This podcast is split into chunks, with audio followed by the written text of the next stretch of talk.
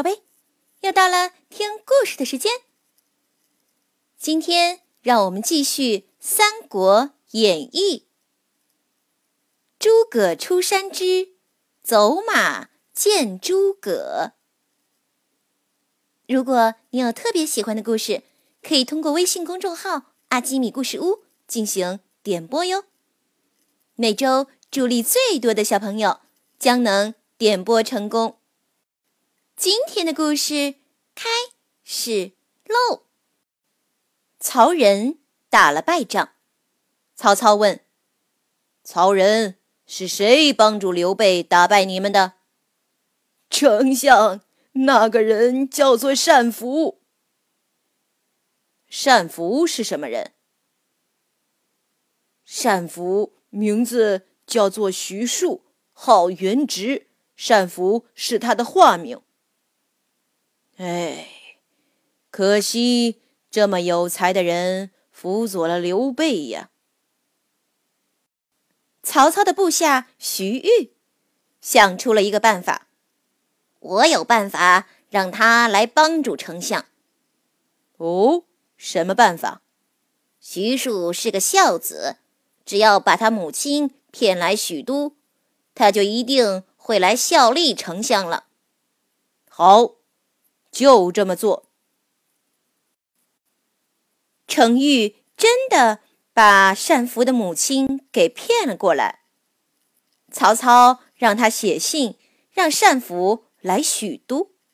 哼，你这逆贼，我怎么会让我的儿子来帮你呢？休想！单福的母亲抄起石砚砸向曹操。曹操大怒，要杀掉他。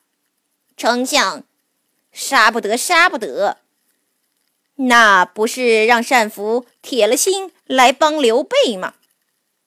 我有办法，我有办法。程昱模仿单福母亲的笔记，写了一封信给单福。单福拆开信。看到母亲在信中写，让他快去许都。于是单福向刘备辞行。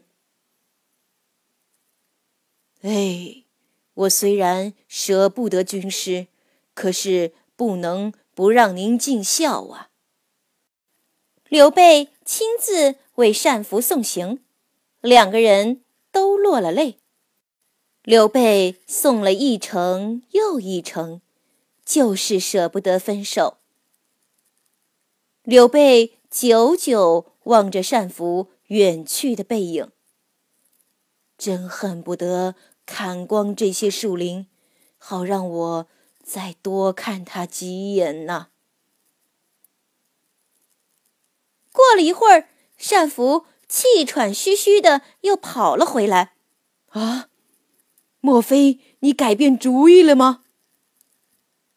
不，我是来告诉主公，隆中有个天下第一的杰出人才，比我还要厉害。是谁？这个人复姓诸葛，名亮，字孔明，又自称卧龙，是不是卧龙凤雏之一？对，凤雏。就是庞统，而卧龙正是诸葛孔明。说完这些，单福又一次告别刘备，赶到许都拜望母亲。嗯，你为什么来许都？母亲问。不是母亲您写信叫我来的吗？糊涂。你怎么能相信一封假信，起名投案呢？母亲大骂了一顿单福，回房上吊自杀了。单福安葬了母亲。此后，人虽然在许都，但却从不为曹操出谋划策。宝贝，下周我们继续《三国演义》。现在快把眼睛闭上，准备上床睡觉喽。阿基米要为你读一首诗，《石灰吟》，明·于谦。千锤万凿出深山，烈火焚烧若等闲。粉身碎骨浑不怕，要留清白在人间。千锤万凿出深山，烈火焚烧若等闲。粉身碎骨浑不怕，要留清白在人间。千锤万凿出深山，烈火焚烧若等闲。粉身碎骨浑不怕，要留清白在人间。千锤万凿出深山，烈火焚烧若等闲。粉身碎骨浑不怕，要留清白在人间。千锤万凿出深山。